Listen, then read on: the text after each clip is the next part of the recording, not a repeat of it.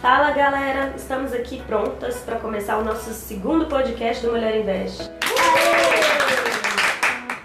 Eu sou a Grazi, tô aqui com a Jaque. Olha, era pra eu dizer oi. Oi, gente. E com a Isa. Ei! E com a Lari. Oi, gente.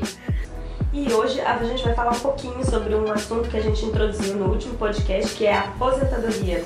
E para começar a falar disso, a gente tem que falar de quê? INSS, Reforma da Previdência. Reforma da Previdência. INSS, parafraseando o que a Patrícia falou outro dia na, na CDL, isso nunca será suficiente. Jamais será suficiente. Jamais será suficiente. E aí, para começar, a gente vai falar um pouquinho sobre esse tema que tem sido muito, muito, muito polêmico, que é a reforma da Previdência. O modelo original, a gente sabe que ele foi é, concebido para que as pessoas que estão trabalhando e contribuindo com o INSS sustentem quem já aposentou.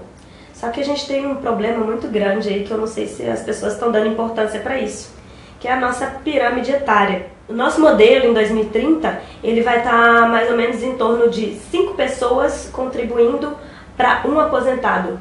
Isso significa que você que vai ter que pegar uma fatia de 20% das suas receitas mensais só para destinar para outro aposentado. Isso em 2030. Em 2060, isso aí já vai estar na casa de mais ou menos 2 para 1. A gente sabe que hoje na Europa eles já estão em quanto? Eles estão em 3 para 1, mais ou menos. E se você for, for pesquisar, dá pra ver que na França já tá tendo muita greve. Foi feita uma reforma na Previdência lá que os trabalhadores não concordam, mas não tem como não fazer essa reforma. Não tem como fazer essa reforma, mas a gente também acredita que essa reforma não vai adiantar muita coisa, né? Ela só vai retardar o problema. E essa é a nossa preocupação, é por isso que a gente está aqui tentando influenciar várias mulheres para investir, para amenizar isso aí e cada um fazer a sua própria previdência. Uhum. Além disso, a gente vê que tem um outro fator agravante aí, que é a questão dos aumentos dos empregos informais. Ou seja, além de eu ter menos pessoas é, em idade ativa, eu tenho essas pessoas que estão trabalhando e não estão contribuindo. Essa situação aí só tende a ficar pior, agravando aí a questão da pirâmide etária que já foi publicada aí pelo IBGE há algum tempinho. Isso, é muito difícil é, você falar que daqui a um tempo a gente vai ter o mesmo modelo de empregatício que a gente tem hoje. Quer dizer, como que a gente sabe que no futuro próximo a gente não vai ter muito mais pessoas trabalhando como PJ ou trabalhando como autônoma e não contribuindo para o INSS? Mesmo, com, mesmo se a gente tivesse muita gente contribuindo, só a nossa pirâmide etária já impediria as pessoas de aposentar. Na verdade, quem está contribuindo hoje não pode considerar o INSS na conta da aposentadoria. O INSS hoje é um gasto, porque a conta não fecha. Conversando com pessoas do setor público também, o setor público é mais agravante ainda, porque quando eles são, eles contribuem, você contribui mais ou menos uns 11% da sua renda, para depois receber de volta 90% da renda.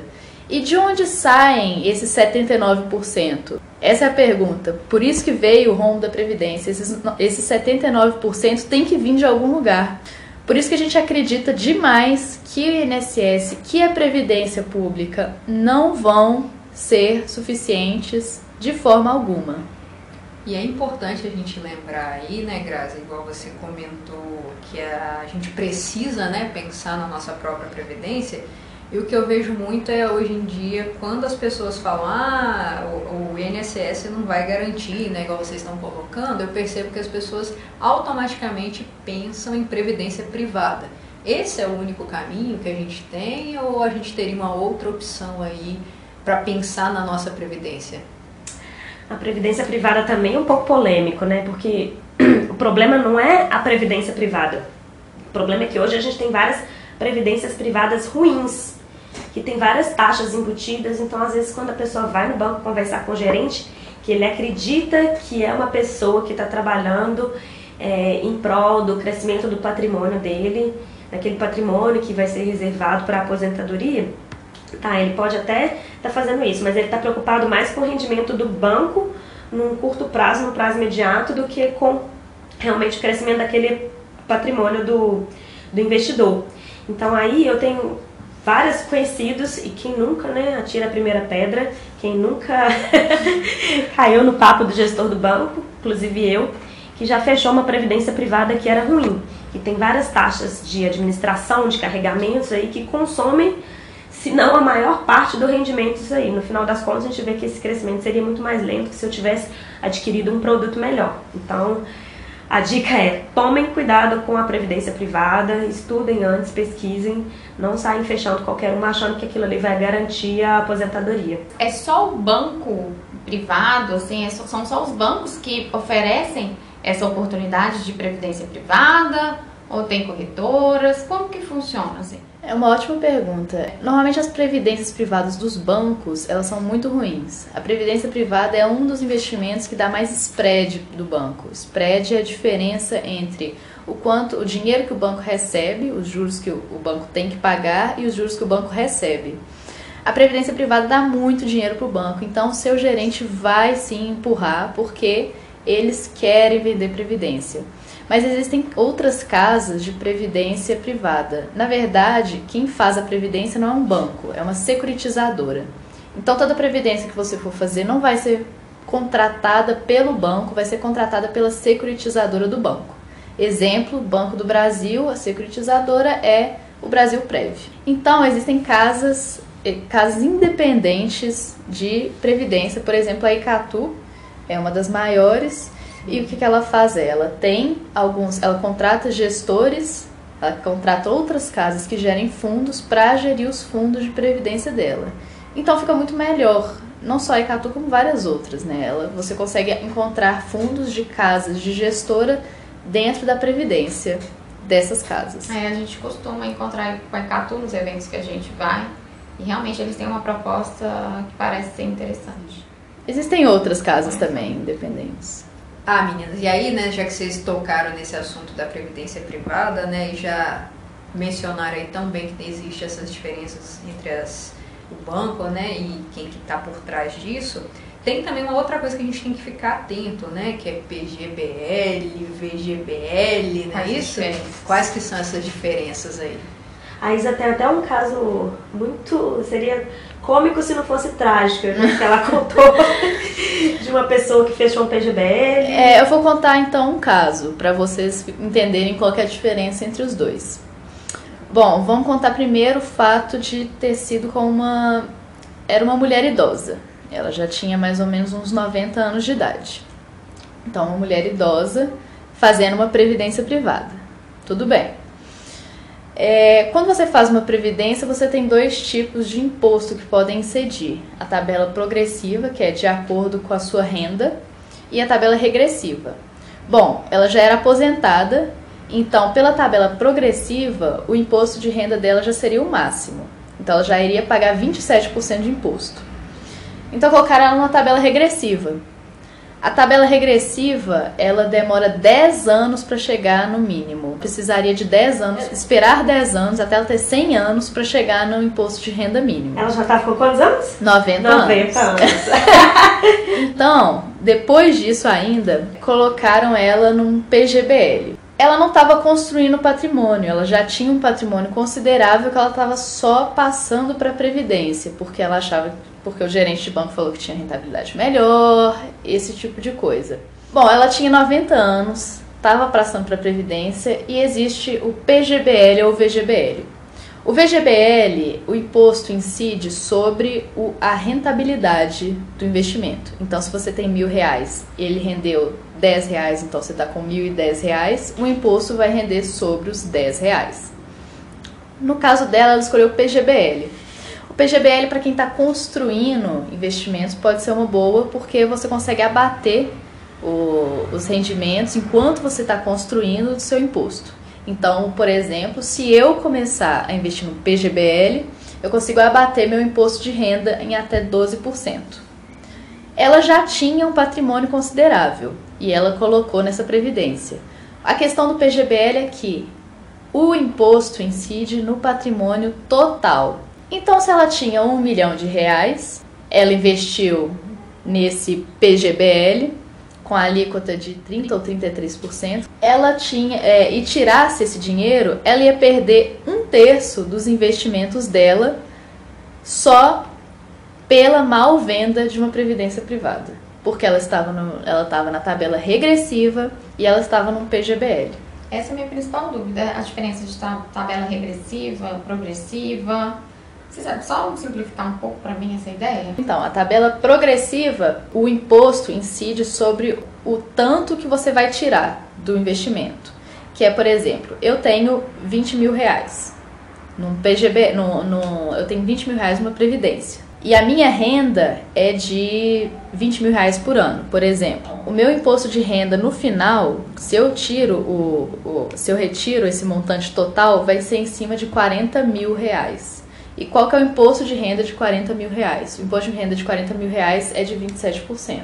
O, a tabela regressiva, ela vai diminuindo o imposto até 10%, de 30% a 10%, em 10 anos. Então, a cada ano, ela reduz um pouco esse imposto. Entendi, Essa é a diferença. perfeitamente. Tá, trocando em miúdos agora, eu tenho 23 anos, estou começando no mercado de trabalho e comecei a pensar numa previdência privada ainda. Só que eu ainda não, de, na, na minha declaração de imposto de renda, é uma declaração simples. Nesse caso, qual que seria, nessas duas possibilidades aí, a melhor é, tipo de tributação? É, a melhor tributação eu considero que é a tabela regressiva, porque a progressiva você consegue, quando você tira o imposto, o imposto vai sobre sua renda também. Então o imposto fica muito mais alto. O difícil da previdência é você decidir quando que você vai parar de pagar ela, porque o imposto, quando ele é regressivo, não é do tipo eu contratei esse ano e daí é 10 anos, vai estar todos meu, todo meu investimento vai estar na alíquota mínima. Não, é por aporte. Então você demora muito mais de 10 anos para você estar numa renta, num imposto menor do que 15%, que é o imposto normal da renda fixa. Então você demora do tipo 20 anos para você chegar em todos os seus aportes estarem na média de 15%. Então para quem está começando, eu indicaria um VGBL, tabela regressiva, mas também você tem que ver qual que é o seu objetivo com esse investimento. Ah, então, peraí, você está me dizendo que nesse meio do caminho aí, então, o dinheiro que eu estou colocando esse mês, ele não vai incidir 15%, certo? Eu vou ter que esperar daqui a 10 anos para esse valor incidir 15%. Para ele incidir 10%. 10%, desculpa. Isso. Então, peraí, tem uma pegadinha aí. Então, você está me falando do dinheiro que eu estou colocando hoje, por mais que eu já esteja numa previdência há 5 anos, Uhum. ele vai demorar mais 10 anos para incidir o mínimo, que é os 10%. é isso? Exatamente. Então não conta 10% a partir do momento que eu comecei a previdência privada. Então se eu comecei lá atrás, 5 anos atrás, não falta mais 5 com o dinheiro que eu coloco hoje. O dinheiro que eu coloco hoje sempre vai contar mais 10 para frente. Em cima do último Exatamente. aporte. Exatamente. Último. Exatamente. A previdência privada, ela é cheia desses detalhezinhos. Esse é o problema dela. É, ela tem tanto detalhe, tanta minúcia que acaba sendo um investimento muito difícil de ser feito, na verdade. É muito difícil fazer uma previdência privada. E ela ainda tem o detalhe, ela tem dois detalhes que tornariam ela vantajosa, que são, primeiro, em caso de sucessão, que teoricamente não incide o imposto sobre a sucessão. Mas isso já não é real, mas a gente vê que em alguns estados, os estados cobram sim o imposto na sucessão. E a outra questão dela é que você pode receber cupons mensais, que, que, são, que é basicamente o banco, ele vai te dar uma rentabilidade em cima do montante que você tem. Só que se você calcular a rentabilidade dela, você vai perceber que não vale a pena de forma alguma, em grande parte das previdências, transformar ela em cupons mensais. Por quê? Porque a rentabilidade de um investimento, se você tivesse pegado esse montante e colocado numa, numa, num tesouro Selic, você ia ter uma rentabilidade maior do que esses cupons. E no final, quando você morre, o investimento bruto não vai para os seus beneficiados, ele fica com o banco. Então você perde direito a esse investimento, a esse montante inicial. Agora, para quem já caiu na, na cilada, assim como eu, de fazer uma previdência privada ruim, a dica é fazer portabilidade, que a gente pode fazer portabilidade da previdência sem custo para uma outra previdência que a gente considere um pouco melhor. Cuidado que a gente tem que ter é se a gente não está mudando o modelo, se eu estou fazendo de uma progressiva para uma regressiva, ou de uma PGBL para VGBL, ou vice-versa. Então, esse cuidado que tem que ter, porque pode ser que se eu mude de uma progressiva para uma regressiva, é, aquele tempo que eu conto de 10 anos para ter aquela alíquota mínima, ele vai ser zerado se eu mudo da progressiva para regressiva, por exemplo.